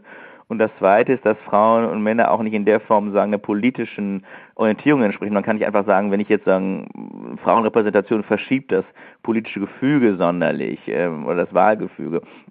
Das spricht dafür, dass das erstmal kein ganz schlechter Eingriff sein muss. Aber man muss sich das gut überlegen, weil man in der Tat auch sehen kann, dass wenn man zu viel repräsentativ oder zu viel Ähnlichkeit in so einen Repräsentationsmechanismus reinpackt, der dann entscheidungsunfähig wird. Ne? Irgendwann geht das dann nicht mehr. Das heißt also, man kann festhalten, dass aus Ihrer Sicht das Parlament nicht unbedingt ein Abbild der Bevölkerung sein muss. Nein. Es muss also nicht genauso zusammengesetzt Nein. sein. Ähm, das heißt also, manche ähm, Kritiker, insbesondere des Paritätsgesetzes, äh, spitzen die Frage dann ja in der Weise zu, dass sie sagen, na, wenn es Quoten für Frauen gibt, dann müsse es auch Quoten für Menschen mit Behinderung oder für Menschen islamischen Glaubens geben. Ähm, diese Kritik würden Sie dann nicht teilen oder diese Zuspitzung? Ja, immer so eine typische Kritik, die aufgeöffnet zu sagen, wenn man A macht, muss man auch B machen, aber man muss natürlich nicht B machen, wenn man A macht. Ich glaube, Frauen, die Geschlechterunterscheidung ist vielleicht eine, die sich einem noch einigermaßen gut anbietet für so ein Verfahren, aber es ist auch klar, ähm, dass hinter so einem Schritt, den man sich wirklich gut überlegen muss, nicht stehen wird, dass man aus dem oder nicht stehen darf, dass man aus dem Parlament im Grunde sowas macht wie eine Abbildung von Gesellschaft. Ähm, wir haben ein bisschen über Repräsentation jetzt gesprochen. Wir haben alle dieses Brexit-Desaster vor Augen, das ja im Grunde aus so einer direktdemokratischen Wahl, so einer Abstimmung hervorgegangen ist. Gibt es denn oder wie müssen Situationen aussehen in, aus Ihrer Perspektive, wo direkte Demokratie äh, sinnvoll sein kann? Also das Erste, was ich am Brexit-Desaster ganz interessant finde, ist, es reden immer alle über Chaos und so, aber was man ja erstmal beobachten kann, ist einfach, dass wir zwei Formen von Willensbildung haben. Parlamentar Parlamentswahlen mit Mehrheitswahlrecht in England, Großbritannien und andererseits eine Volksabstimmung und die überlagern sich natürlich. Und wir sehen, es war eine knappe Abstimmung, 51,9 Prozent für Brexit, aber gleichzeitig sind über 60 Prozent der Wahlkreise für Brexit, weil halt die Verteilung da anders ist. Das führt dazu, dass man im Grunde ähm, keine Regel mehr hat, wie eigentlich entschieden werden soll und sich die verschiedenen ähm, Willensbildungen so überlappen und dann zu einer Form von, ja, wenn man so will, Kollaps der Entscheidungsbildung führen. Und ich denke, das ist ein wichtiges Element, sich klarzumachen, ähm, dass man, wenn man sagen Plebiscit oder Volksabstimmung einführt, man immer mit der Frage konfrontiert ist, wie kann ich mit widersprüchlichen Willensbildungen, die immer wieder auftreten, eigentlich umgehen? Oder sorge ich sonst mit solchen Volksabstimmungen dazu für, dass es eigentlich gar keine Form von legitimer politischer Herrschaft mehr gibt? Also das scheint mir erstmal ein kritisches Argument zu sein. Und ich würde auch zweitens sagen, dass man sich auch nochmal klar Sachen machen muss, dass dieser Ausdruck direkte Demokratie immer so ein bisschen irreführend ist. Man kann für Volksabstimmungen sein, aber die sind nicht unbedingt direkter als alles andere. Auch da muss ja irgendjemand entscheiden, wer die Frage stellt, auch da wird Wahlkampf geführt. Auch da muss man sich überlegen, wer finanziert eigentlich die Werbung. Auch da muss man sich überlegen, ähm, welche Hürden braucht man eigentlich, um sozusagen in, in ein Gesetzgebungsverfahren hineinzukommen. All diese Verfahrensfragen sorgen dafür, dass auch jede direkte Demokratie irgendwie letztlich eine indirekt repräsentative ist, weil sich sozusagen das Volk nie von selbst abbildet oder nie von selbst repräsentiert oder nie von selbst eine Entscheidung trifft, sondern immer nur konstituiert wird die spezifische Verfahrensanforderungen. Und vor dem Hintergrund würde ich sagen, für den deutschen Fall sehe ich im Moment nicht so richtig, ähm, was das Problem ist, für das Volksabstimmung eine Lösung wäre. Ich würde sagen, wir haben immer noch wir haben eine steigende Wahlbeteiligung, vielleicht auch wegen der AfD, das kann sein, aber wir haben im Grunde eine hohe Wahlbeteiligung und wir haben ein System, das irgendwie Regierungen generiert. Ähm, und wir haben auch keine allgemeine Krise der Akzeptanz würde ich denken, trotz allem im Moment. Und da wäre ich dann eher vorsichtig damit, das ganze System nochmal umzustellen. Vielleicht nochmal aus der anderen Perspektive formuliert, ähm, sehen Sie denn spezifische Vorteile der repräsentativen Demokratie äh, oder vermeidet sie bestimmte Risiken, äh, die die direkte ähm, Demokratie bei aller Problematik dieses Begriffs mit sich bringt? Also wie gesagt, das Brexit-Desaster ist natürlich ein Extremfall, aber vielleicht äh, kann man das äh, auch, wenn man von diesem Ex äh, Extremfall mal absieht, äh, ja doch allgemein formulieren. Naja, ich denke, so ganz allgemein kann man es vielleicht nicht formulieren. Ich glaube, es gibt einen, es gibt so eine Konstellation, in der es vielleicht Volksabstimmungen besser sind. Das ist eine Konstellation, in denen man eigentlich mit Regierungswechseln schwer tut. Also ein Beispiel ist die Schweiz. Die Schweiz hat eine Proportsregierung. Das heißt, nach den Wahlen wird zwar die Zusammensetzung des Kabinetts oder des Bundesrates verändert, aber eigentlich gibt es nie so etwas wie einen Regierungswechsel. Wenn man nie einen Regierungswechsel hat, dann ist es wahrscheinlich angesagt, irgendwie anders nochmal eine, eine Unterbrechung ins System zu bringen. Und da sind Volksabstimmungen vielleicht ein Mittel. Ein anderes Beispiel, da kann man lachen, ist, wenn man so will, der Freistaat Bayern. Der Freistaat Bayern kennt auch keinen Regierungswechsel ähm, seit langer, langer Zeit. Und, ähm, und auch hier muss man sagen, sind eigentlich Volksabstimmungen immer so ein bisschen das Salz in der Suppe gewesen, die dazu, das dazu geführt hat, dass die Staatspartei im Grunde nicht den Kontakt komplett verloren hat. Wenn man so will, hat die, haben die Volksabstimmungen der CSU eher geholfen, aber sie haben halt auch eine hohe Form von Zufriedenheit und Stabilität geschaffen. Das heißt, in dem Augenblick, wo man das Gefühl hat, das System wird nicht mehr, ist nicht mehr wirklich responsiv, in dem Augenblick kann man, glaube ich, eher nochmal über Volksabstimmungen nachdenken. Also Volksabstimmungen haben dann quasi die Funktion eines Überdruckventils, ja, wenn äh, die repräsentative Demokratie eben zum Beispiel nicht mehr äh, zu, äh, zu, zu grundsätzlichen Kursänderungen führt. Ja, also man kann es Überdruckventil nehmen, man kann es einfach sagen, auch einfach ähm, nennen, einen, einen Mechanismus, um sagen, auf gesellschaftliche Entwicklung nochmal zu reagieren, die ansonsten irgendwie so ein bisschen verloren gehen in einer überstabilisierten Form von Mehrheitsbildung. Ja, aber da würde mir jetzt wieder der Brexit einfallen, weil äh, wenn man so hört Überdruckventil, dann werden ja diese Volksabstimmungen oder diese direkten Abstimmungen völlig überladen mit allen möglichen Emotionen und äh, Frusten, die sich so angesammelt haben. Ja, ich meine, es ist natürlich immer klar, ähm, dass die ähm, Politik immer so ein bisschen angewiesen ist auf einerseits auf Mobilisierung der Bürgerinnen und Bürger und andererseits natürlich ein Problem hat, wenn sozusagen wir sowas haben wie eine, eine Überaffektierung. Und Großbritannien ist natürlich auch wie jedes Land irgendwie erstmal ein spezieller Fall. Großbritannien hat auf der einen Seite eine sehr, sehr spezifische Medienlandschaft, die sehr, sehr einseitig politisch ist und die auch in der Lage ist, nochmal in eine ganz andere Weise Leute emotional zu mobilisieren, würde ich denken, als es etwa zum Beispiel in der deutschen Medienlandschaft so funktionieren kann. Ähm, und dann ist es natürlich auch so, dass das Ganze in gewisser Weise natürlich auch durch eine ziemlich ungenügende repräsentative Politik vorbereitet wurde. Also letztlich muss man sagen, kann man sagen, das Volk wollte das nicht, aber wenn man genauer hinguckt, sieht man ja auch dieses, diese Volksabstimmung wurde letztlich von einem Premierminister inszeniert, der seine innerparteiliche Opposition loswerden wollte oder ruhig stellen wollte und dem das dann leider alles über den Kopf gewachsen ist. Nochmal zurück ins Inland, äh, und zwar zu der Entscheidung des Bundesverfassungsgerichts von Ende Januar ähm, zu den Wahlrechtsausschlüssen nach 13 des Bundeswahlgesetzes. Ähm, das Bundesverfassungsgericht hat ja die Norm für mit dem Grundrecht unvereinbar erklärt, ähm, die ähm, bestimmte Betreute, nämlich umfassend Betreute vom Wahlrecht ausschließen möchte. Und diese, äh, dieser Ausschluss ist aber nicht grundsätzlich unmöglich, sagt das Bundesverfassungsgericht. Er müsste nur neu geregelt werden. Haben Sie eine Idee, wie so etwas aussehen könnte?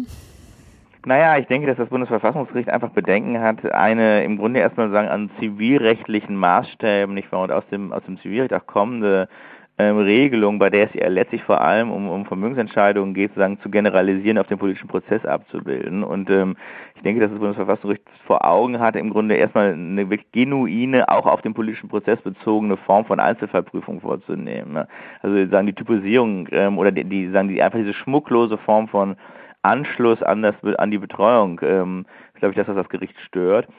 Das ist mir erstmal sehr sympathisch, weil ich glaube auch, man muss sehr, sehr vorsichtig sein, ähm, wen man da sozusagen von der Wahl ausschließt und ähm, man muss einfach sehen, dass die Integrität des politischen Prozesses auch daran hängt, dass man im Zweifelsfall die Leute eher mitnimmt ja. äh, als sie sozusagen rauszunehmen. Also vielleicht nochmal so ein bisschen auf den Punkt gebracht, äh, weil das ja doch jetzt etwas juristisch komplex ja. war. Also ob jemand zum Beispiel wirksam Verträge äh, auf Ebay abschließen kann, sagt einfach nicht notwendigerweise was also, darüber ja. aus, ob der auch ähm, sinnvolle Wahlentscheidungen treffen kann. Ne? Darum geht's, glaube ich. Im Kern. Darum geht's, nicht wahr? Und ähm, und da wird man trotzdem wird das stelle ich mir das auch nicht so einfach vor, da jetzt eine, sagen, eine intelligente Regelung zu finden, weil man da nochmal sehr genau darüber nachdenken müsste und das ist das ist schwierig. Also da fällt mir jetzt auch gar nichts spontan ein, nochmal nachdenken muss, ob man sagen spezifische Kriterien entwickeln kann eigentlich, ähm, die anders als jetzt die Teilnahme am, am Geschäftsverkehr, also das, worum es eigentlich bei, bei Betonungsverhältnis eigentlich geht, ähm, auszeichnen mit Blick auf Teilnahme am politischen Prozess. Ja, was muss man eigentlich können, um am politischen Prozess teilzunehmen? Naja, es, nicht also, ganz einfach. Also da fällt Ihnen jetzt auch nicht spontan ein, wen man ausschließen darf. Nee. Also ich meine, der Gesetzgeber hat ja an einer anderen Stelle eine Entscheidung getroffen. Ne? Er geht ja davon aus, dass das aktive Wahlrecht mhm. mit dem Ach, mit der Vollendung des 18. Lebensjahres mhm. beginnt. Das heißt, ein 17-jähriger Mensch darf jedenfalls auf Bundesebene grundsätzlich mal nicht wählen. Ähm, das heißt, dem liegt ja auch schon eine gewisse typisierende Entscheidung mhm. zugrunde. Kann man das vielleicht abstrahieren, äh, was man quasi ähm, zu leisten in der Lage sein muss? Ähm, nicht ganz einfach. Da muss man irgendwie sagen, was ein 18-Jähriger kann. Das ist ja auch unter 18-Jährigen sehr, sehr unterschiedlich. Insofern würde ich auch tatsächlich denken, ist die Entscheidung des Gerichts zwar mir sympathisch und der Gedanke, sagen, so viel wie Leute wie möglich mitzunehmen, ist richtig. Die ähm, Typisierung oder zu sagen, wir haben eigentlich eine generell abstrakte Regel und wir haben jetzt keine Regel, die so ganz auf Einzelfälle eingeht, ist aber andererseits auch natürlich nicht ganz dumm, weil man sagen muss, diese Vorstellung, dass man irgendeine Behörde hat, die dann so nochmal inspiziert, ob man politikfähig ist, ist ja ihrerseits auch etwas unheimlich. Ne? Ähm, letzte Frage wäre, weil äh, das ja auch jetzt gerade in dieser aktuellen Debatte um diese Fridays for Future und diese Proteste der Schüler und Schülerinnen äh, viel diskutiert wird, sollte das Wahlrecht, das aktive Wahlrecht von 18 auf 16 abgesetzt werden? Ich glaube eigentlich nicht. Also ich glaube, dass ähm, ich grundsätzlich ich denke, dass es ist schwer zu sagen, nicht wahr, wie man das verallgemeinern soll, aber ich glaube schon, dass die Leute eine bestimmte Form von Erfahrung in den politischen Prozess haben sollten und auch sich äh, die Möglichkeit haben, sich damit nochmal zu beschäftigen. Und, und da würde ich sagen, ist ähm, sozusagen vielleicht sozusagen die, das Ende der, ähm, der Schulzeit für Leute, die jedenfalls auf die höhere Schule gehen, schon vielleicht ein ganz guter ein ganz guter Augenblick. Also mir kommt 16 einfach ziemlich jung vor, muss ich sagen. Ja. Aber es ist, wie gesagt, ein sehr, sehr gegriffene, ähm, sehr gegriffener Eindruck. Interessanterweise haben wir eigentlich keine wir haben eigentlich sagen, gar keine Diskussion, wir haben auch gar kein interdisziplinäres Gespräch. Man müsste sich mal mit Entwicklungspsychologen vielleicht unterhalten, nochmal so ein paar Modelle bauen. Da gibt es eigentlich wenig brauchbare Empirie, die an das, ähm, an das juristische Problem anschließt. Ja, ganz herzlichen Dank. Das war im Gespräch mit der Lage der Nation Professor Christoph Möllers, äh, Professor an der Humboldt-Universität in Berlin und Permanent Fellow des Wissenschaftskollegs. Vielen Dank, dass Sie Zeit für die Lage hatten. Ja, ich danke. Diese Fridays for Future ähm, äh, Demonstration, die hatten wir ja hier schon im Programm, haben wir über die rechtlichen und moralischen Dimensionen ja schon gesprochen. Da war jetzt diese Woche ein neuer Höhepunkt erreicht, als insgesamt weltweit, glaube ich, waren es 1,5 Millionen Schüler eben demonstriert haben am Freitag für mehr Umwelt äh, und Klimaschutz. Auch äh, in Berlin waren irgendwie 20.000 auf der Straße. Mittlerweile, und das finde ich interessant, haben sich eben auch nicht nur Eltern angeschlossen, sondern auch Wissenschaftler dieser Bewegung. Also 25.000 Quietsch-Wissenschaftler haben sich da mittlerweile angeschlossen. Das war also ein äh, beeindruckende, beeindruckendes Bild diese Woche. Und dann fragt man sich natürlich, ja, wirkt das denn jetzt auch? Bewegt sich die Politik langsam, speziell hierzulande? Und äh, man guckt hin und fragt sich, was macht eigentlich die Bundesregierung? Sie gründet ein neues Gremium. Ja, genau. Das gilt ja nichts äh, über einen Arbeitskreis. In diesem Fall heißt der neue Arbeitskreis das sogenannte Klimakabinett. Genau. Also man merkt da an dieser Stelle den sozialdemokratischen Einfluss. Ne? Diese wahrscheinlich irgendwie so glückliches Klimagesetz oder so wird es bald geben. Ähm, jedenfalls jetzt gibt's ein neues Klimakabinett ähm, und die, offiziell heißt es da, die Bundesregierung wird ein Klimakabinett bilden, um die rechtlich verbindliche Umsetzung der Klimaschutzziele für das Jahr 2030 vorzubereiten. So heißt es also in einem Ergebnispapier des Koalitionsausschusses. Okay, nun muss man ganz ehrlich sagen, vielleicht ist es ja eine ganz gute Idee. Jedenfalls sind in diesem Klimakabinett diejenigen Ressortchefs und Chefinnen versammelt, ähm, die tatsächlich einen besonderen Bezug haben zum Klimaschutz. Natürlich die Umweltministerin. Ja, die ja. übrigens, das muss man sagen, den Vorsitz dieses Klimakabinetts übernommen hat, was ich ja. erstmal schon ein ganz gutes Zeichen finde, weil sie immer noch so diejenige ist, sag mal, die aus äh, Klimaschützersicht die engagierteste ist und da auch schon die konkretesten Vorschläge gemacht gemacht hat und nicht so jemand wie äh, unser Verkehrsminister dort. Gut, aber auch Svenja Schulze hat natürlich ähm, mehrfach die Antwort auf die Frage verweigert, ob man möglicherweise zum Klimaschutz über ein Tempolimit nachdenken sollte. Ne? Also also so eine richtige Öko ja, aber jetzt Öko ist der, aber, ich, jetzt aber wenn es darum geht, also sie hat ja das Klimaschutzgesetz vorgelegt und wenn es darum geht, äh, was ist gewichtiger, ein Tempolimit oder dieses Klimaschutzgesetz, würde ich sagen, ist das die größere Leistung und das größere Bekenntnis zum Klimaschutz.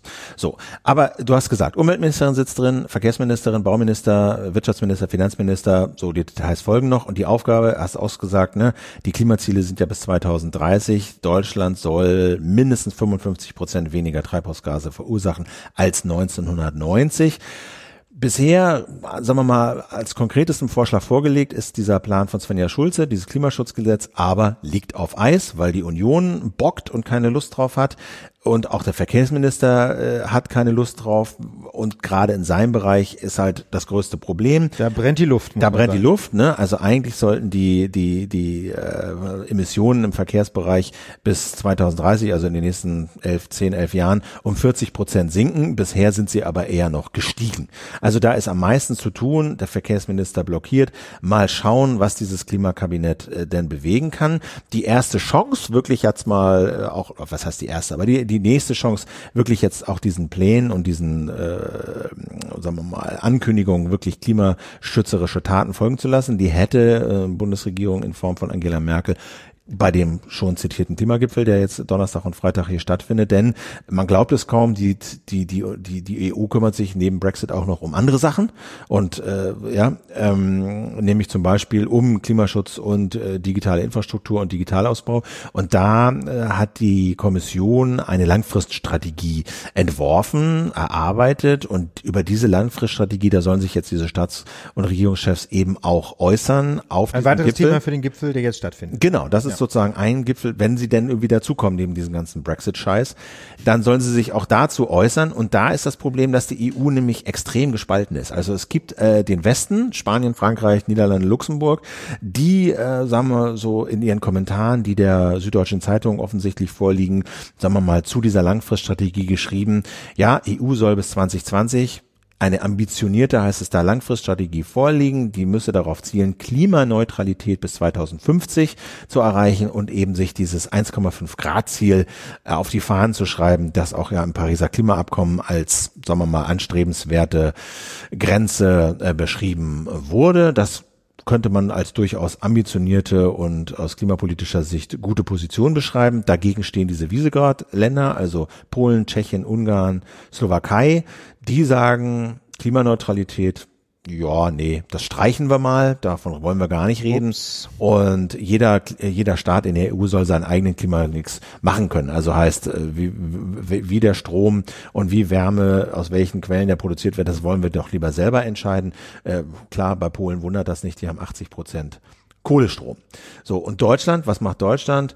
Ja, Deutschland, ich würde sagen, blocken ist vielleicht ein bisschen viel gesagt, aber sie, sie, sie treiben es zumindest nicht an. Sie stellen sich nicht auf die Seite von Spanien und Frankreich und sagen, hier, wir wollen 1,5 Grad Ziel. Das ist nicht der Maßstab in der Position der Bundesregierung und ähm, Bund, der Bund pocht auch nicht auf eine klimaneutrale EU bis 2050. Also da kann man nur sagen, wenn Andrea Nahles sagt, äh, das Jahr sei irgendwie das Jahr des Klimas, dann kann man nur sagen, ja, dann do it. Ja, just do it. Dann, dann macht es auch, ja. Und ähm, ja, äh, dazu noch eine kleine Fußnote. Ähm, was ganz praktisch ist. Also man kann in, jetzt gerade in dieser Woche auch sehen, dass nicht gemachter Klimaschutz echtes Geld kostet, weil nämlich die Bundesregierung jetzt einen äh, Haushaltsentwurf verabschiedet hat und da sind, glaube ich, 100 Millionen Euro vorgesehen für den Einkauf von Klimazertifikaten. Also wenn du nämlich mehr, wenn du nämlich mehr CO2 ausstößt, mhm. als du eigentlich sagen wir mal, Millionen Recht, Rechte hast, ja, ja. ja, dann musst du dir von anderen Ländern in der EU, die weniger ausstoßen, als sie eigentlich dürften, Rechte kaufen. Und dafür hat die Bundesregierung im Haushalt 100 Millionen Euro vorgesehen. Das kann, das finde ich ganz interessant, weil man da zum ersten Mal sehen kann, wenn du keine, nicht genug Anstrengungen zum Klimaschutz machst, dann kostet dich das Kohle. Und zwar richtig. Das Geld ist weg.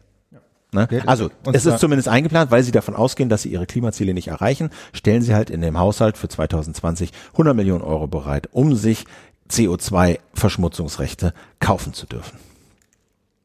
Ja, zu unserem nächsten Thema. Ähm, es gab in den letzten Tagen auch noch einen weiteren tragischen Fall zu berichten, und zwar ein Flugzeugabsturz äh, in Äthiopien. Ja, ein Jet der Ethiopian Airlines ist kurz nach dem Start abgestürzt, wenige Minuten nach dem Start.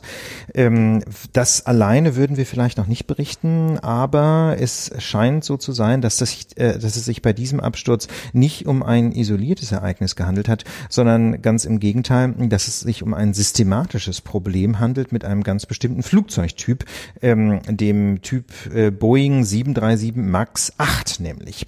Ähm, diese Vermutung liegt nahe, weil es einen ganz ähnlichen Crash schon im Oktober 2018 in Indonesien gab und inzwischen kristallisiert sich als wahrscheinliche Ursache dieser Tragödien heraus das sogenannte Maneuvering Characteristics Augmentation System, kurz MCAS. Das ist ein Softwaresystem, dieser neuen Flugzeuggattung Boeing 737 MAX 8, das einen Strömungsabriss an den Tragflächen verhindern soll. Bei diesen Flugzeugen einen sogenannten Stall. Dieser Stall passiert, wenn die Luft nicht schnell genug an den Tragflächen entlang strömt. Dann kann äh, dieser Luftstrom eben abreißen. Das, äh, und dieser Strömungsabriss ist extrem gefährlich, weil dann der Auftrieb des Flugzeugs sofort zusammenbricht und das Flugzeug wie ein Stein ähm, abstürzen kann. Oder jedenfalls äh, wie ein Stein unter, unter, unter Umständen hunderte von Metern an Höhe verliert. Ein, ähm, ein erfahrener Pilot kann das abfangen. Ja, es gibt da bestimmte ähm, Flugtechniken, wie man auch eine Stall-Situation noch beherrschen kann. Das ist aber eine extrem gefährliche Situation und vor allem muss man schon hoch genug sein in der Stall-Situation. Wenn man einfach nicht genug Spiel hat nach unten, dann äh, führt das zum, äh, zum tatsächlichen Absturz. Deswegen hat Boeing dieses MCAS erfunden ähm, und das macht im Grunde eins, das drückt die Nase des Flugzeugs nach unten, wenn es glaubt, dass ein Stall droht ähm, und das hat äh, Psychologe, äh, äh, äh, physikalisch eine ganz einfache Funktion. Wenn der Flieger nicht mehr steigt, ja, weil die Nase nach unten gedrückt wird oder wenn er sogar sinkt, dann wird er schneller und auf diese Art und Weise kann der Strömungsabriss an den Tragflächen verhindert werden. Aber ich glaube, da muss man noch mal kurz einfädeln, wes weshalb Boeing überhaupt auf die Idee gekommen ist und äh, sich gezwungen sah, dieses, dieses Feature zu entwickeln. Ja. Sondern mhm. sie sind ja, also es gibt ja auf der Welt quasi im, im Prinzip nur diese beiden äh, Konzerne, Airbus und, und Boeing. Und Airbus hat halt äh, ein Flugzeug vorgestellt, was äh, sehr viel spritsparend war in so einer in, so, in, in dieser Konkurrenzklasse zu dieser Boeing. Und äh, Boeing sah sich halt gezwungen, weil weil Spritsparen für die Airlines natürlich viel Geld bedeutet und Spritsparen ist geil, also sah sich Boeing gezwungen, auch diese spritsparenden äh, ähm, Triebwerke einzubauen. Das Problem war, dass damit aber sich die Architektur dieses Fliegers veränderte. Genau, diese, diese, man muss einfach ganz offen sagen, diese Triebwerke passen eigentlich nicht in die 737 rein. Und deswegen musste man die so ganz merkwürdig an den Tragflächen montieren. Und diese merkwürdige Position der riesengroßen neuen Triebwerke führt dazu, dass sich irgendwie die Charakteristik der Flieger massiv verändert. Verändert. und das führte dazu, dass diese Flugzeuge in bestimmten Flugsituationen eben in der Gefahr äh, sich befanden, einen Strömungsabriss, so einen Stall zu erleiden. Und ähm, da hat Boeing dann sich gesagt, na okay, dann basteln wir einfach ein neues Stückchen Software, eben dieses MCAS, um das Flugzeug auch in solchen kritischen Situationen noch beherrschen zu können. Und, und um eben zu verhindern, dass sie einen völlig neuen Flugzeugtyp entwickeln müssen. Genau, das wäre die Alternative gewesen. Genau, dass sie einfach sagen, wir machen ein neues Flugzeug, da musst du dann neu zulassen, das, naja, ist halt teuer. Äh, Ja, vor allem geht es um die Schulung im Simulator. Genau. Also die, die zu, äh, zugelassen werden musste dieses Flugzeug ja auch, aber wenn das jetzt ein völlig neuer Typ gewesen wäre, hätten also Tausende von Piloten auf der ganzen Welt Stunden im Simulator verbringen müssen, um auf dem neuen Typ quasi wieder nachgeschult zu werden. Und so hat Boeing einfach so getan, als sei das im Grunde die alte 737. Da mussten dann keine Simulatorstunden gebucht werden und äh, dementsprechend war das für die Fluglinie natürlich viel billiger, als wenn sie diesen ganzen Trainingsaufwand gehabt hätten. Gut, und deswegen, ähm, um eigentlich ein altes Flugzeug mit ganz modernen Triebwerken auszustatten, die dann nicht so richtig reinpassen, äh, wurde dann eben dieses MCAS erfunden. Ähm, und das allerdings hat ein Problem. Dieses MCAS, äh, wie gesagt, soll Stall verhindern, Strömungsabriss und ähm, dazu verwendet es die, die Messwerte von zwei Sensoren, sogenannten AOA-Sensoren. Das Problem ist nur, wenn diese Werte, wenn diese Sensoren jetzt falsche Werte liefern, dann drückt das MCAS die Nase des Flugzeugs runter, weil es eben denkt, wir sind zu langsam, es droht Strömungsabriss. Und das passiert bei falschen Messwerten, auch wenn gar kein Stall droht. Ja, und das äh, Problem dabei ist, wenn dieses MCAS nun dauernd die Nase runterdrückt, dann ist irgendwann einfach der Boden erreicht und dann crasht dieses Flugzeug äh, in den Boden, obwohl es eigentlich äh, ganz wunderbar hätte weiterfliegen können. Genau, und man hat ja jetzt auch also diese Flugcharakteristiken dieser beiden verunglückten Maschinen verglichen. Also die, und man muss sagen, die Untersuchungen laufen noch. ne? Das ist alles nur, eine, nur ein Verdacht. Äh, äh, bisher. so, ne? Genau. Und vieles deutet darauf hin, viel, alle Indizien, die wir haben, deuten darauf hin. Zum Beispiel eben, wenn man sich diese Flugcharakteristiken dieser beiden abgestürzten Flugzeuge anguckt, dann ist es halt immer ein offensichtlicher Kampf des Piloten mit diesem Flugzeug. Es geht immer rauf, runter, die Geschwindigkeit ändert sich dauernd. Und deswegen deutet es darauf hin, dass dieses System gesponnen hat und die Piloten halt versucht haben, Nase, die Nase geht runter, wir wollen die Nase hoch, wir wollen schneller, langsamer. Ne? Das ist zum Beispiel ein Indiz. Ja, und das, äh, weswegen wir darüber sprechen, ist, ähm, weil das doch äh, ein, wie ich persönlich finde, ganz bedenkliches Licht auf den Hersteller Boeing wirft und auf seinen Umgang mit möglichen Sicherheitsrisiken. Denn der Witz dabei ist, dass dieses MCAS ein weitgehend undokumentiertes Feature war. Das heißt also, man hat ähm, den Piloten auch nicht so richtig gesagt, dass ähm, die Flugcharakteristiken in bestimmten Situationen durch so ein, so ein Softwaresystem beeinflusst werden. Dieses MCAS deaktiviert sich nämlich immer für fünf Sekunden, wenn Piloten manuell eingreifen, dann schaltet es sich aber automatisch wieder an. Und so kommen eben diese Hüpfkurven zustande, ne? rauf, runter, rauf, runter, von denen Philipp gerade schon sprach. Man könnte dieses MCAS, insbesondere wenn es spinnt, auch dauerhaft abschalten. Ja, da gibt es sogar einen Knopf dazu im Cockpit. Das Problem ist bloß, man muss das natürlich erstmal wissen, ja, dass dieses MCAS überhaupt existiert und wie man es abschalten kann, wenn es anfängt zu spinnen. Und ähm, Pilotenverbände sprechen jetzt also an dieser Stelle von einem extrem schweren Vertrauensbruch von Boeing, weil, äh, weil sie im Grunde ein Flugzeug geflogen haben, das an einer ganz entscheidenden Stelle eine Funktion hat, die schlicht nicht so richtig dokumentiert war. Und wie, wie geht's jetzt weiter? Was ist jetzt? Ja, Boeing hatte sogar schon äh, schon seit längerem eine Idee, wie man etwaige Fehlfunktionen des MCAS äh, quasi antizipieren könnte, so dass sie sich dann nicht auswirken. Und zwar nämlich, indem man äh, den äh, Piloten im Cockpit eine Warnung ausgibt, wenn diese AOA-Sensoren, auf denen das MCAS beruht, widersprüchliche Werte liefern. Da kann, geht dann irgendwie so eine Warnlampe an oder so. Ähm, aber Boeing und auch die US-Zulassungsbehörde für Flugzeuge, die Federal Aviation ähm, Authority heißt sie, glaube ich, oder Administration, eins von beiden, jedenfalls die FAA, äh, meinten aber beide, nö, diese Warnung ist nicht so wichtig und deswegen wurden die ersten Maschinen dieses neuen Typ 737 MAX 8 ohne diese AOA-Warnung ausgeliefert und ähm, außerdem wurde auch das Abschalten des MCAS nicht deutlich als Option kommuniziert, ähm, wenn das System diese Maschine runterdrückt. Also im Wesentlichen ein Kommunikationsproblem, aber auch ein Ausrüstungsproblem der Maschinen und all das, weil man, äh, also das ist jedenfalls, das ist jetzt meine persönliche ähm, Wer- Wertung des Ganzen, all das, weil man sich einfach ein bisschen zu sicher war, dass diese Software schon einen guten Job macht. Ja, sicher ist das eine, aber sie wollte, das war halt klar, das war ja auch ein, das wäre ja ein Riesenproblem für die gewesen. Das war ja einfach kommerzielles Interesse. So sieht's jetzt aus. Für mich sieht es so aus, als sei Boeing einfach in der, in der, in der, in der Notsituation gewesen, ein spritsparendes Flugzeug anbieten zu können. Es anbieten zu können, ohne dass ihre Kunden, die Fluglinien, ihre ganzen Piloten neu schulen mussten, ohne dass Boeing diese ganze Zulassung, diesen ganzen Riesenaufwand nochmal hätte neu machen müssen. Und dass es so aussieht, als hätten sie einfach die Gefahr runtergespielt, als hätten sie wichtige Fakten verschwiegen. Ja, aber das sind schon eigentlich zwei, zwei Schubladen, muss man ehrlich sagen, oder zwei, zwei Dinge. Also man hätte natürlich, du hast schon völlig recht, sie haben jetzt im Grunde diese uralt Maschine 737, die ja im Kern aus den 50er Jahren stammt, haben sie jetzt mit allen möglichen Tricks und eben zum Schluss auch noch mit einem Software-Trick nochmal irgendwie angepasst an heutige Triebwerke. Ähm, das hat natürlich äh, wirtschaftliche Gründe gehabt. Ne? Das hast du ja gerade beschrieben. Man hätte aber auch in dieser Situation sich noch sauber verhalten können. Man hätte eben zum einen diese Warnung einbauen müssen von vornherein, die ja sogar schon geplant ist. Ne? Die wird aber jetzt eben erst langsam ausgerollt. Diese AOA-Warnung, wenn diese beiden Sensoren merkwürdige Werte liefern, das hätte man von vornherein machen müssen. Und vor allem hätte man mit den Piloten offen kommunizieren müssen. Das heißt also, selbst wenn man sagt, wir nehmen die Maschine so wie sie ist und bauen diese neuen Triebwerke dran und beheben die Probleme dem Software-Trick, selbst das wäre alles noch in Ordnung gewesen, wenn man nur mit offenen Karten gespielt Aber dann hätte das, also hätte das dann nicht eine Schulung am Simulator nach sich gezogen, Also, wenn man wenn man gesagt das kann ich selber natürlich ja. nicht einschätzen. Also die New York Times meint nein. Äh, wir haben da beide ja den, diesen Podcast gehört, The Daily. Daily, ja. ne? Also ähm, wenn man einen völlig neuen Typ gebaut hätte, ja, aber ähm, einfach nur den Piloten zu sagen, das MCAS lässt sich so und so abschalten, das wäre, ich weiß nicht, ob das ein Fall für eine Schulung gewesen wäre. Also ich habe das so verstanden, das nicht. Auf jeden Fall, ähm, auf jeden Fall ist es natürlich für die für das Verhältnis von Boeing zu den Piloten ein großes Problem, ne? weil die sich jetzt einfach sagen, sag mal, schickt ihr uns da mit Maschinen auf die Reise, ohne uns so richtig zu sagen, wie wir die in bestimmten Krisensituationen ähm, äh, benutzen müssen. Und äh, Reaktion der Luftsicherheitsbehörden weltweit, ähm, die 737 MAX 8 ist grounded, wie das so schön heißt. Ne? Darf also jetzt so fast, ich glaube, im Prinzip fast weltweit nicht mehr geflogen werden. Jedenfalls in Europa, in den USA, in China, in Indonesien, also in ganz vielen Staaten äh, ist die Maschine jetzt vom Flug für den Flugbetrieb gesperrt. Ähm, und das für Boeing natürlich eine Riesenkatastrophe. Ne? Der Börsenwert ist dementsprechend abgestürzt.